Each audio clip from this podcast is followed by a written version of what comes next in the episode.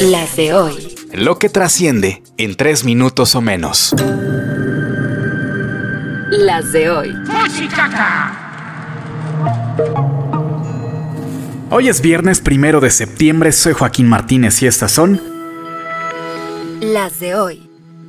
Se acabó lo que se vendía. Xochil Gálvez será la candidata a la presidencia de México con el Frente Amplio opositor que reúne por ahora al PAN, PRI y PRD. La verdad, la verdad, no sorprende que ella sea la elegida. Lo que sorprende son las formas. Se suponía que habían armado un método que daba el poder de decisión a los ciudadanos, mediante encuesta y mediante voto directo. Se hizo la encuesta, la ganó Xochil, pero la votación ya no será necesaria porque todos declinaron a su favor. Y al final pasó lo de siempre. Los partidos impusieron su santa voluntad. Digo mi madre. Las de hoy. El Picos was here. ¿Te imaginas eso?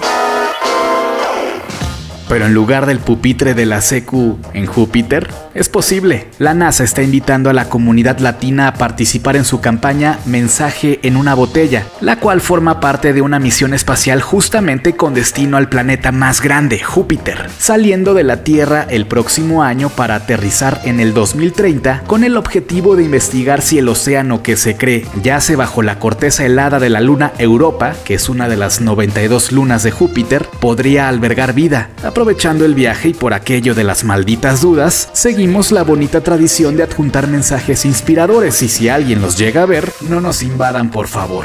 Para enviar tu nombre a Júpiter hay que hacerlo a través de la página web de la NASA. Las de hoy.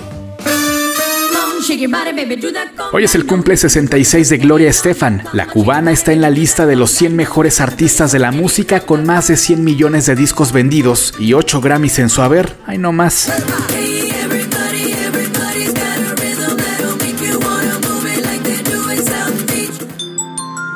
Las de hoy. El presi AMLO criticó el proceso de la oposición para designar a Xochil Gálvez como candidata. Fue pura farsa, dice. Xochil lanza apuesta a AMLO y dice que para farsas las de Morena, porque está cantadito que Claudia Sheinbaum será la candidata del oficialismo. Donald Trump se declara inocente de intentar manipular los resultados electorales en Georgia. Lewis Hamilton y George Russell renuevan contratos con Mercedes-Benz en la Fórmula 1 hasta 2025. Con la producción de Alejandro Gómez y guion de Joaquín Martínez, estas fueron Las de hoy. ¿Te gusta cómo contamos las noticias? Ayúdanos a llegar a más personas y comparte este episodio.